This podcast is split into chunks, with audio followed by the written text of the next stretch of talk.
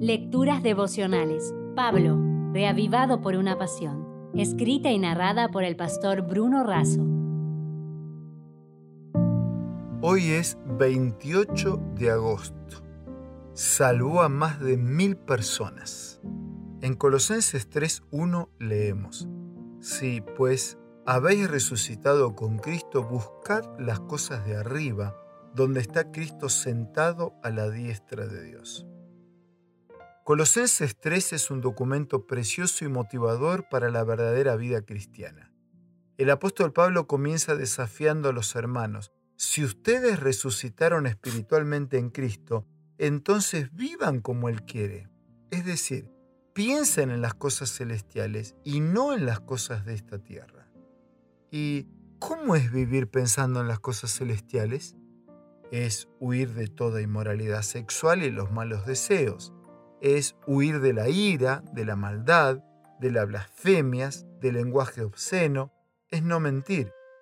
Pero vivir pensando en las cosas celestiales no es solo no hacer cosas, también es tener un estilo de vida pautado por la compasión, la bondad, la humildad, la paciencia, la mansedumbre, el perdón.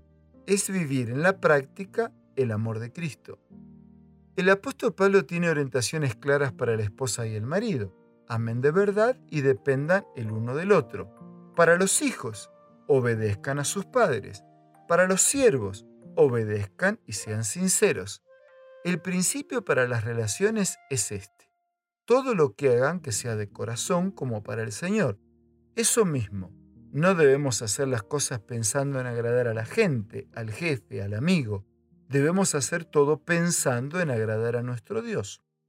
El empresario alemán Oskar Schindler durante la Segunda Guerra Mundial dedicó la mayoría de sus recursos para rescatar a judíos de los campos de concentración. Salvó así a 1.100 personas durante el holocausto nazi. Su cuerpo está sepultado en Jerusalén, en memoria de estos actos de compasión en favor de los demás fue homenajeado con una placa con la siguiente inscripción. Aquel que salva una vida, salva al mundo entero. Pero él, más que sentirse elogiado por los mil cien salvados, se repetía a sí mismo, tal vez podía haber salvado a uno más y no hice lo suficiente. Está claro que lo que Dios planeó para nosotros no es este mundo lleno de pecado y de muerte, sino un mundo transformado. Tenemos que caminar en este mundo con los ojos mirando hacia el cielo. ¿A cuántas personas más puedes salvar por el testimonio fiel de tu vida? Elena de White dijo, Nadie está inactivo en el cielo y en las mansiones de los bienaventurados no entrará nadie que no haya manifestado amor a Cristo y que no se haya esforzado por la salvación de los demás.